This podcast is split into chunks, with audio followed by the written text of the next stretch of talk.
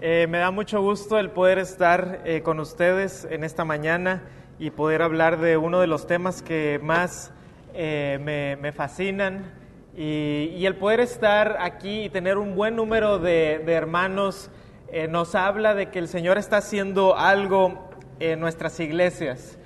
cada vez más veo en diversos lugares un hambre, una sed por la palabra de Dios y estamos orando que esto sea parte de un ayudamiento que el Señor traiga en nuestros países eh, latinoamericanos y, y, por supuesto aquí en nuestro país de México.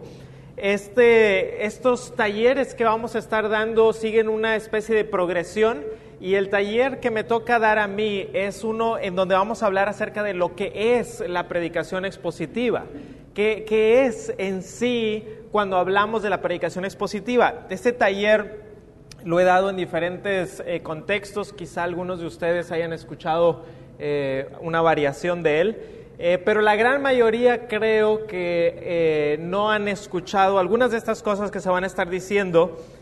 Y es muy bueno porque, como decía el, el hermano Mateo, ya sea que estás empezando a, a predicar o que tienes mucho tiempo predicando, siempre nos ayuda el poder ir a la palabra de Dios y ver cuáles son las bases de lo que estamos haciendo, sobre todo si estamos predicando domingo tras domingo. Hace poco leí un artículo sobre un joven que ahora es pastor. Y cuando él estaba un poquito más chico, él creció en una iglesia cristiana y dice que él era parte del comité eh, que, que, que, estaba tratando de organizar todo lo que era la, la, reunión juvenil. Y cada vez que se reunían, todos los que eran parte del comité decían, ¿qué vamos a hacer para que nuestros jóvenes se mantengan en la reunión juvenil? Y entonces empezaban a tener ideas y las ideas normalmente no iban relacionadas con las escrituras no iban relacionadas con el hecho de que el mundo el día de hoy está atacando a los jóvenes de maneras muy particulares y cada vez más sofisticadas. Y el ataque del mundo es cada vez más sofisticado, no porque se haya sofisticado el mundo, sino porque ahora hay más herramientas de comunicación. Antes, para que un joven escuchara eh, diversos tipos de filosofías, tenía que viajar a muchos lugares, pero el día de hoy lo tiene todo en su bolsillo en su bolsillo, en su tableta, en su computadora, puede tener una múltiple, una, una eh, cantidad impresionante de diferentes formas de pensar. Pero lo que se estaban centrando este comité era en, bueno, primero vamos a tener el día de la pizza, el segundo va a ser el día de la playa, el tercero va a ser... Y, y, y, y bueno, algunas de estas cosas no son necesariamente malas, pueden tener su lugar, sin embargo, si con eso estamos tratando de mantener a los jóvenes, les garantizo que se van a ir, porque hay mejor pizza afuera y, la playa se ve mejor cuando vas y los chistes son mejores cuando la persona se dedica a eso y es un comediante. Pero nosotros no nos dedicamos a hacer pizzas ni a contar chistes, nos, nos dedicamos a exponer las sagradas escrituras, la palabra de Dios. Ahora, lo, trágico de la historia es que dice que cuando él creció un poquito más y pasó ahora al comité de organización de la iglesia eh, para los, los, adultos, no para los jóvenes, había la, misma, la misma mentalidad. Y la mentalidad era, ¿y ahora cómo vamos a mantener a, a los hermanos en la iglesia? Bueno, pues vamos a hacer algo todavía más grande y, y, y el show tiene que ser mejor. Y, ¿Y qué pasa? Que siempre hay alguien que tiene un mejor show. Siempre hay alguien que tiene algo mejor que tú, siempre hay alguien que tiene más dinero. Y con lo que mantienes a las personas y con los que las atraes, los tienes que mantener. Y sin embargo, queridos hermanos, creo que nos estamos dando cuenta cada vez más que lo que el pueblo de Dios verdaderamente necesita, y podríamos decir que lo único que el pueblo de Dios necesita en su fundamento, es la palabra de Dios. Y vamos a estar hablando sobre la predicación expositiva. Les invito a Nehemías 8.8. Nehemías 8.8 es un pasaje de las Escrituras en donde vemos eh, de una manera fundamental lo que es la predicación expositiva. A lo largo de la historia del pueblo de Dios y a lo largo de la iglesia, Es, cierto que la predicación eh, se ha visto de diferentes maneras, pero hay unas bases fundamentales de lo que es la predicación. Y en Emias 8:8 vemos una de esas bases. Dice así, y leían en el libro de la ley de Dios claramente y ponían el sentido de modo que entendiesen la lectura. Y de cierta manera, si tuviéramos que eh, ir a lo básico que es la predicación, pudiéramos ver este pasaje en donde se dice algo muy sencillo, pero profundo. Y es que estaban leyendo la ley de Dios y que lo hacían de manera clara y que al hacerlo le ponían sentido eh, a esa lectura, es decir, se estaba explicando o exponiendo la palabra de Dios para que el pueblo de Dios entendiera las escrituras.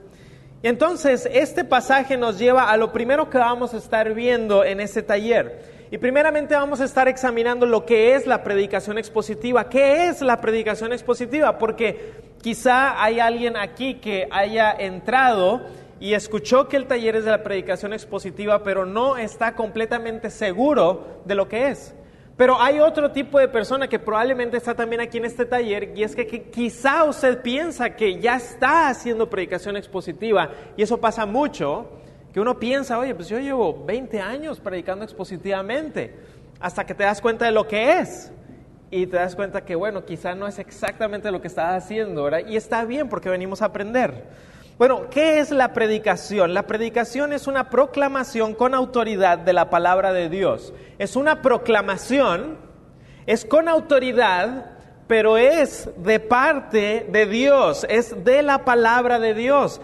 En Mateo 4:17, Mateo 4:17, vemos algo que el Señor Jesucristo era e hizo. Vamos por favor ahí.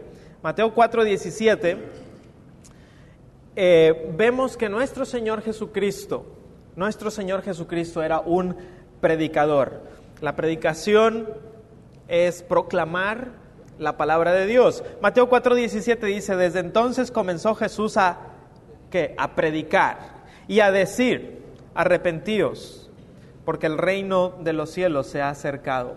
Bueno, la palabra predicar que se usa aquí, la palabra predicar que se usa aquí es una palabra eh, griega que es queruso.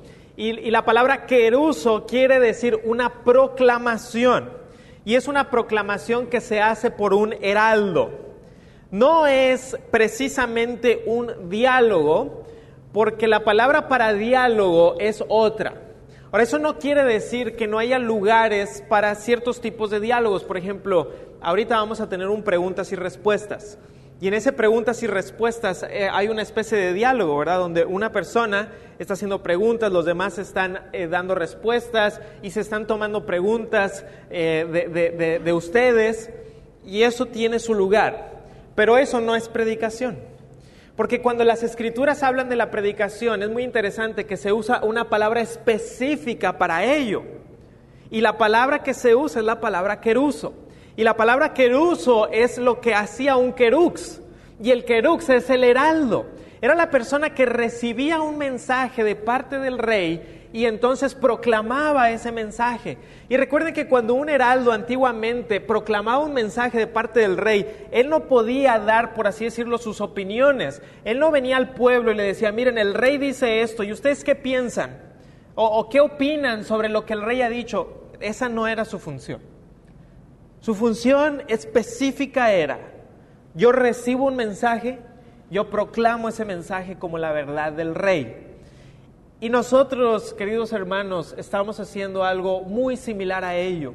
Y es por eso que el Nuevo Testamento usa también esta palabra, porque estamos recibiendo el mensaje del rey. Y el mensaje del rey es que hay un reino. Y el mensaje del rey es que ese reino, la única manera de entrar a ese reino es a través de la fe, a través del arrepentimiento y la fe en Cristo Jesús. Por ejemplo, el apóstol Pablo usa esa misma palabra en 2 de Timoteo 1:11 cuando dice, "Del cual yo fui constituido predicador, apóstol y maestro." La misma palabra interesantemente se usa de Noé. En, en 2 de Pedro 2.5, el apóstol Pedro dice que Noé era un pregonero de justicia. Dice, y si no perdonó al mundo antiguo, 2 de Pedro 2.5, sino que guardó a Noé, querux, queruxo, pregonero de justicia con otras siete personas. Les digo algo interesante.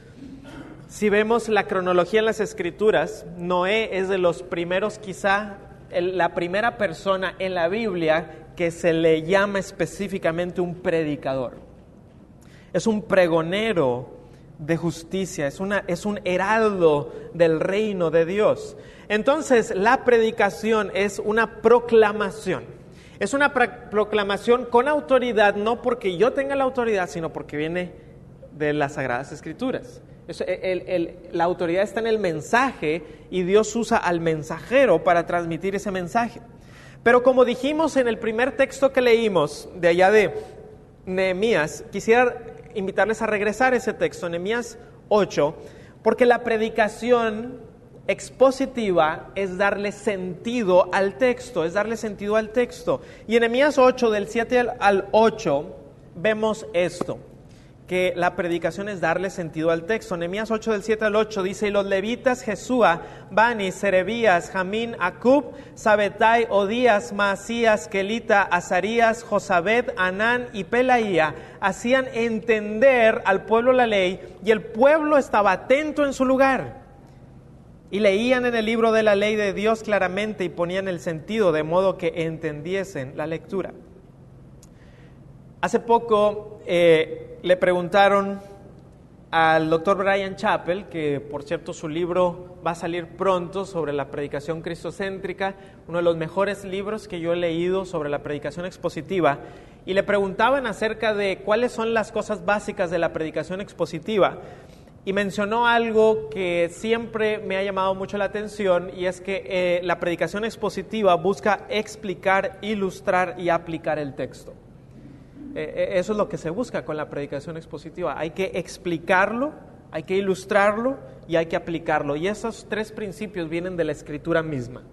Es decir, en la escritura misma vemos estos principios de explicación, de ilustración y de aplicación. Y si estudiamos, por ejemplo, la manera en que el Señor Jesucristo enseñaba las verdades del reino, vamos a encontrar estas verdades que el Señor Jesucristo explicaba, que el Señor Jesucristo ilustraba como sabemos todos, las parábolas que él usó muchas veces y que aplicaba esa palabra directamente al corazón de las personas. Es decir, no era solamente ideas abstractas, sino que era una aplicación directa que va al corazón. Y uno de los problemas que, yo he visto, y, no soy el único, con más personas eh, también hemos platicado al respecto, que a veces cuando una persona está tratando de predicar expositivamente, parece que lo que se cree es que la predicación expositiva es una cátedra eh, muy intelectualista sobre los detalles minuciosos del texto que al final resultan ser muy aburridos para la gente y, y parece que mientras más aburrido seas, mejor. Y no es así. Porque, porque, hermanos, es una proclamación que debe de ir directo al corazón. Se debe de, buscar llegar al corazón del hermano a través de las Sagradas Escrituras. Entonces la predicación expositiva es aquella que tiene como meta y propósito apegarse al texto bíblico, apegarse a las Escrituras. El propósito es decir lo que Dios dice y no mis opiniones. Porque el púlpito no es el lugar para exponer mi palabra. El púlpito es el lugar para exponer la palabra de Dios. Entonces, la predicación expositiva es un, es un método, si pudiéramos llamarlo así, de predicación que busca ser fiel a las escrituras. Y que cuando estoy predicando un texto que es narrativo, voy a predicar de una manera que sea fiel a la narrativa bíblica. Y que cuando estoy predicando un texto que es poético, voy a predicar de una manera que sea fiel al texto poético. ¿Por qué? Porque cada género literario que vemos en las escrituras es diferente y, tiene sus particularidades de cómo se debe de interpretar.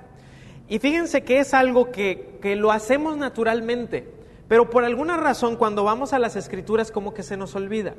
Es decir, si yo estoy leyendo el periódico, mi, cerebro hace un switch automático y entiende que al estar leyendo el periódico estoy leyendo cosas que sucedieron, ¿verdad? Y que sucedieron ayer muy probablemente o, o por la noche. Y si después yo dejo el periódico y saco, por ejemplo, una novela de ficción y empiezo a leerlo, eh, esa novela, inmediatamente hay un switch en mi cabeza en donde sé que este libro no me está diciendo lo que pasó ayer en la noche, sino que es la imaginación del autor de algo que quizá eh, él experimentó hace mucho tiempo, a lo mejor el autor lleva 100 años muerto, ¿verdad? Y después dejo esa novela y eh, tomo un libro de poesía, y en el momento en que tomo el libro de poesía entiendo que el, lenguaje es poético y que no puedo tomarlo de una, de una manera literalista, ¿verdad? Y si dice, por ejemplo, que los árboles cantan, yo no voy a salir inmediatamente y voy a poner mi oído al, árbol y voy a decir, ese autor me mintió, porque los árboles no cantan. Bueno, entiendo que es poético, ¿verdad? ¿Y qué pasa? Que vamos a la Biblia y, y a veces se nos olvida todo eso y no entendemos que si estoy en un salmo, o si estoy en un proverbio, o si estoy en un evangelio, o si estoy en Apocalipsis, debo de yo también entender que son diferentes géneros literarios que Dios usó para comunicar su verdad, que se deben de interpretar de manera que sea fiel a ese género literario y que se deben de predicar también de esa manera. Entonces ese, es el, reto del expositor. Y el reto del expositor es tomar bien en serio las escrituras, bañarse de oración, estar eh, eh, completamente confiado en el Espíritu Santo porque ha hecho su trabajo, ha hecho su labor, ha estudiado diligentemente las escrituras y ahora las proclama eh, con autoridad para la palabra de Dios. Steve Lawson, que tiene algunos libros sobre predicación, cuando eh, define la predicación expositiva. Dice, la predicación expositiva es sencillamente lees el texto, explicas el texto, exhortas con el texto. Ese es el motor de la predicación expositiva. Eh, hay un lema, si lo pudiéramos llamar de esa manera, un lema sobre la predicación expositiva que que va al corazón de lo que es y es este. El punto del texto es el punto del sermón. El punto del texto es el punto del sermón. Si el Señor lo permite, eh, este próximo domingo, o sea, ya mañana, vamos a estar terminando de predicar eh, Marcos en, nuestra congregación. Eh, comenzamos la plantación de iglesia hace un año y ocho meses y decidimos comenzar eh, predicando el libro de Marcos porque queríamos eh, de cierta manera establecer las bases de lo que es el Evangelio y de quién es Jesucristo para una congregación que estaba empezando. Y después de un año y ocho meses vamos a terminar en Marcos 16. Y ha sido un viaje precioso y ha sido una, una, una manera en que hemos podido ver al Señor Jesucristo a lo largo de su ministerio. Ahora, ¿qué pasa? Que si yo estoy predicando el libro de Marcos y veo y estoy leyendo, me estoy preparando para el sermón del domingo y veo que el punto del texto es que el reino de Dios lo vale todo, ¿qué voy a predicar?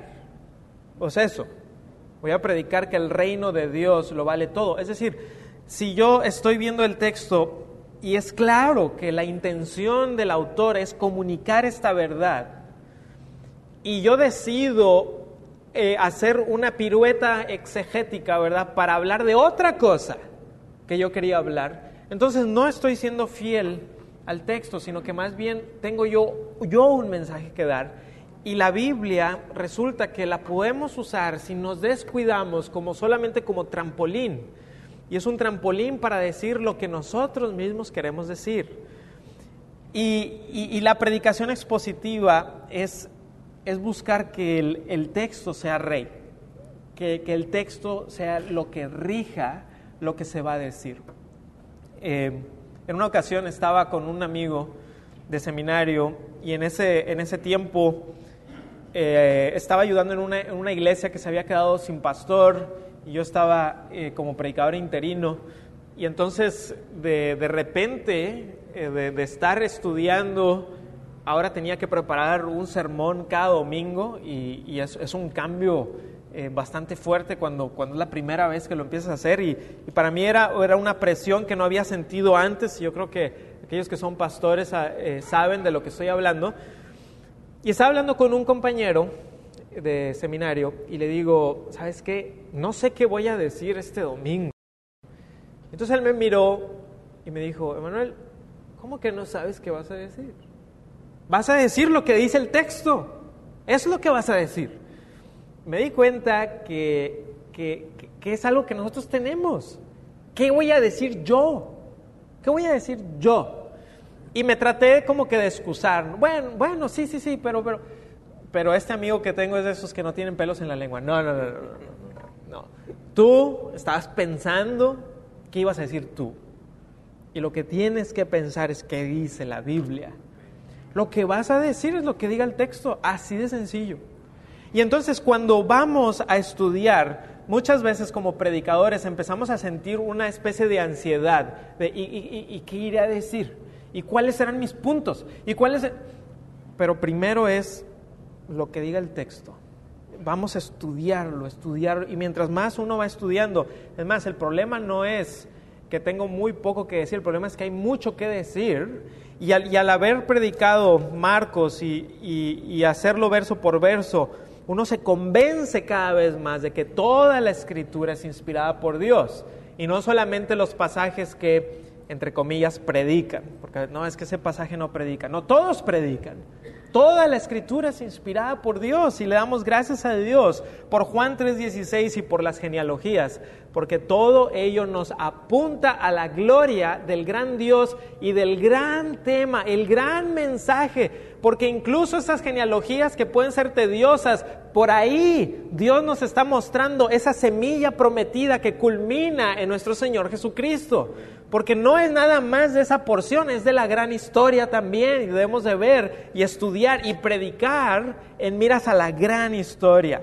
Entonces la predicación expositiva es exponer lo que dice el texto. Bueno, vamos a ver una, una segunda cosa y es qué implica.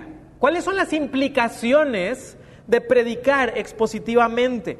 Bueno, uno de los reformadores dijo, cuando la Biblia habla, Dios habla.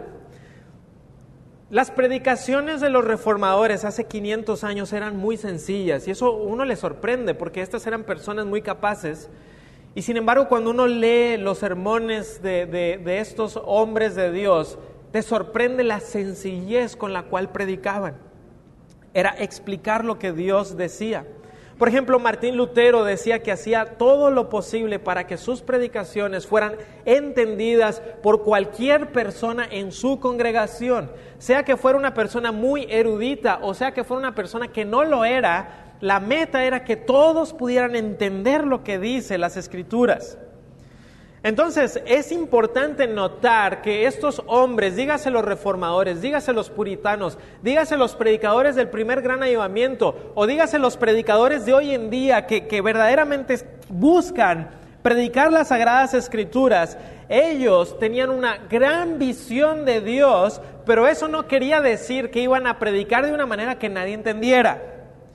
Y sin embargo ellos entendían que era Dios hablando a través de ellos, porque una de las implicaciones de la predicación expositiva es que Dios habla. Dios habla a través de su palabra y Dios usa al predicador para transmitir su palabra. ¿Cuál es el propósito principal de la predicación? Martin Lloyd Jones, el, el, famoso predicador inglés que dedicó su vida a exponer las escrituras verso por verso en uno de los mejores libros de predicación que usted puede leer, que es el libro de predicación que tiene Martin Lloyd Jones. Él escribió lo siguiente. ¿Cuál es el propósito principal de la predicación? Creo que es este. Es darle a los hombres y mujeres un sentido de Dios y su presencia. Es decir, que los hermanos sepan, Dios está aquí.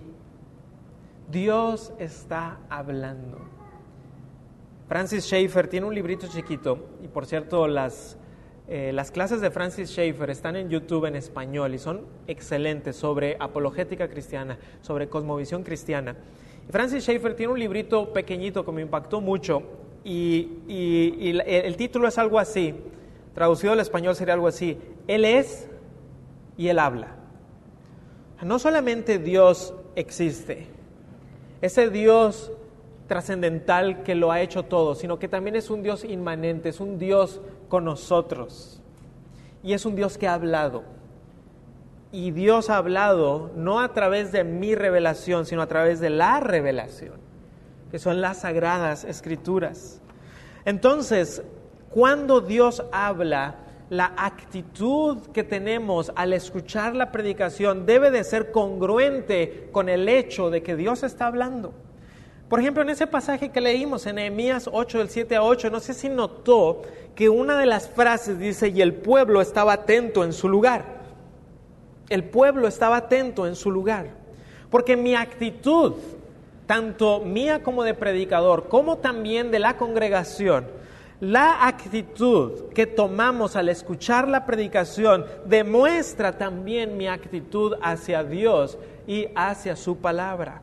Y me parece que como, como creyentes eh, evangélicos, como creyentes, estamos buscando de alguna manera que la, la congregación, que nuestros hermanos entiendan que la predicación no es una charla simplemente, sino que Dios está hablando.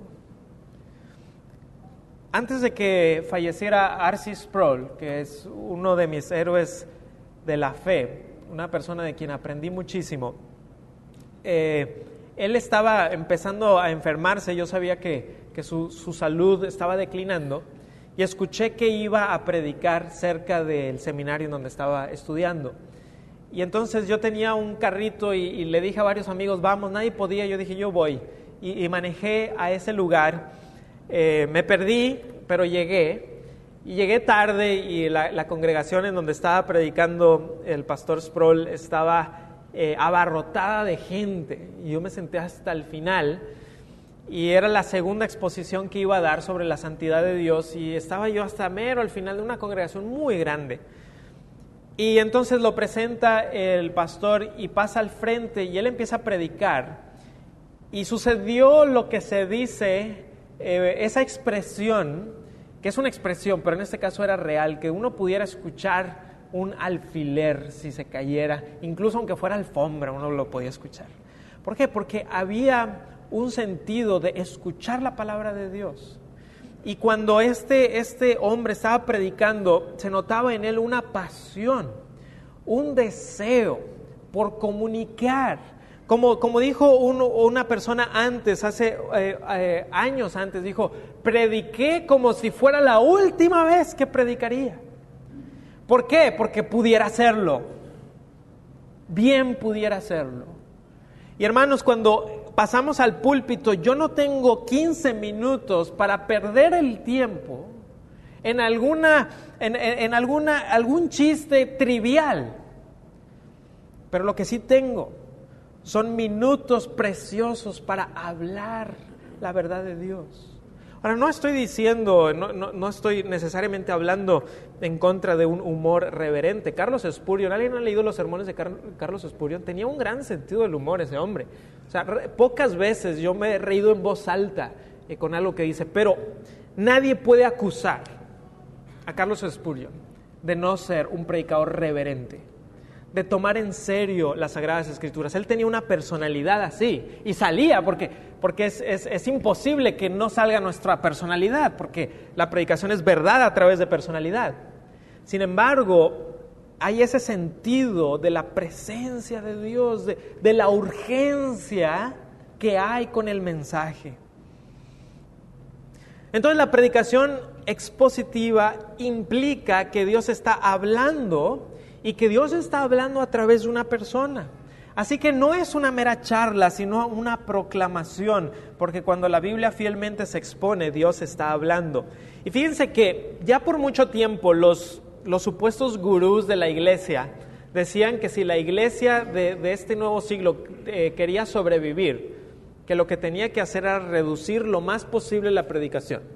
Es decir, reduce, era lo que se decía, y hay muchos libros que se escribieron al respecto, reduce la predicación lo más que puedas, Hazlo lo más informal, que sea como una, una charla muy, muy informal, que a la gente le guste, que, y, y eso va a hacer que la iglesia continúe por el resto del siglo. Y creo que, o espero, que todos estemos de acuerdo que ese es un muy mal consejo. Es un muy mal consejo. Aún que vivimos en la época de la comunicación, aún que vivimos en la época de las pantallas, y, gloria a Dios por, por la tecnología, Dios sigue usando la sencillez de una persona que proclama su palabra. Dios en su sabiduría escogió algo que no tiene fecha de caducidad. Porque si, Dios hubiera dicho, bueno, la, única manera de proclamar eh, mi palabra va a ser a través de algún método que, que, ya quedó obsoleto. No, Dios usa algo que no se quedó obsoleto y es, Él usa a una persona que está en fuego por la palabra para transmitirla. Richard Baxter, el puritano, Prediqué como si jamás fuera a predicar de nuevo y como un hombre moribundo a hombres moribundos. Vamos a ver una última cosa. Vamos a hablar sobre lo que ya vimos lo que es, ya vimos lo que implica, pero ahora vamos a ver qué es lo que hace. ¿Qué es lo que hace la predicación expositiva en el corazón del predicador y en el corazón del oyente? Bueno, la predicación expositiva convierte el alma. El Salmo 19.7 dice, la ley de Jehová es perfecta, que convierte el alma. Todos nosotros tenemos aspectos de nuestra vida que queremos cambiar y muchas veces podemos estar buscando en todos lados, menos en el lugar correcto. Porque lo que cambia el corazón es la Biblia, lo que cambia el corazón son las sagradas escrituras. Y eso es lo que hemos estado escuchando a lo largo de esta conferencia. Y es que si queremos, por ejemplo, tener un matrimonio que agrade a Dios, yo puedo dar cinco tips o cinco consejos o lo que sea, pero al final eso no es lo que cambia a la gente. Lo que cambia a la gente es aplicar a nuestro corazón las escrituras. ¿Y cómo vamos a aplicar las escrituras si no las conocemos? Tenemos que conocer lo que Dios dice para poder aplicarlo a nuestras vidas. Este versículo dice que la ley de Jehová es perfecta. Decía Arcis Sproul, si algo es perfecto, no lo cambies, por favor, ¿verdad? Si ya es perfecto. ¿Por qué? ¿Por qué le tenemos que cambiar si ya es perfecto? Si algo es perfecto, ya no se le tiene que cambiar. No se le deben de hacer cambios. Debemos de tener mucho cuidado cuando escuchamos la palabra de Dios o más bien cuando predicamos la palabra de Dios y no la estamos aplicando primero a nuestras vidas. Creo que ese es uno de los peligros del predicador. Y es que estamos preparando el sermón y decimos, qué bien le va a caer esto al hermano fulanito de tal, ¿verdad? Ojalá que no falte para que... Pero en lugar de pensar, bueno, esto es primero yo debo ser transformado. Primeramente yo, mi corazón debe de ser cambiado para poder transmitir la verdad de Dios. Todos tenemos necesidad de lo que dice este salmo que convierte el alma. La predicación expositiva no solamente convierte el alma, sino que penetra también hasta el alma.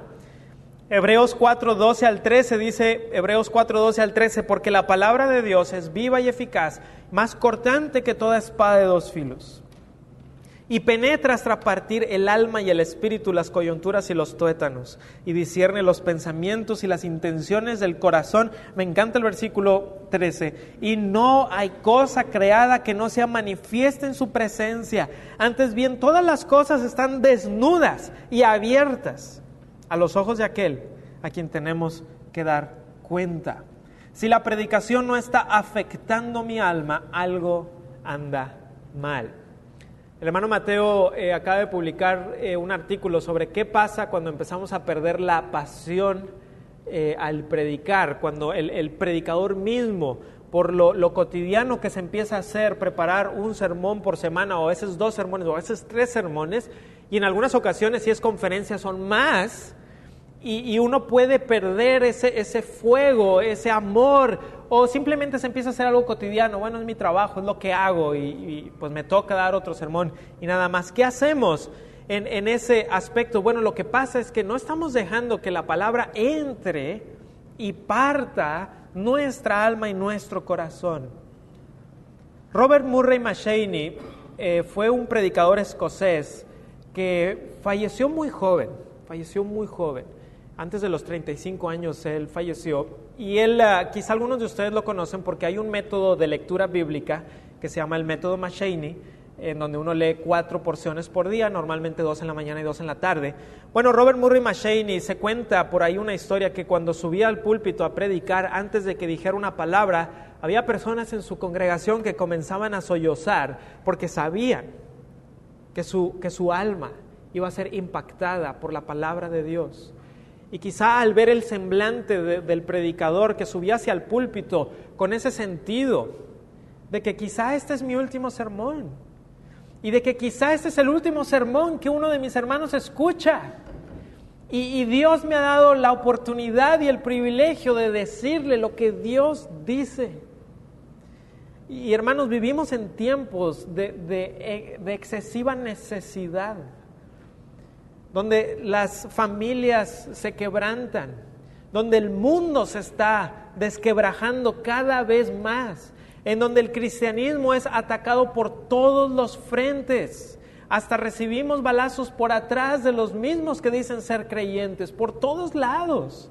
Y si no ponemos nuestra confianza en Dios y su palabra, y en la transformación que Dios y su palabra puede hacer. Y si más bien la empezamos a reemplazar por los métodos que nosotros creemos que van a, llenar nuestra congregación, lo que va a pasar es que se va a llenar de personas que no tienen deseo de escuchar la palabra de Dios, sino que tienen comezón de oír y algún día va a llegar alguien que va a tener algo mejor, algo más emocionante, algo nuevo y van a salir directo hacia allá.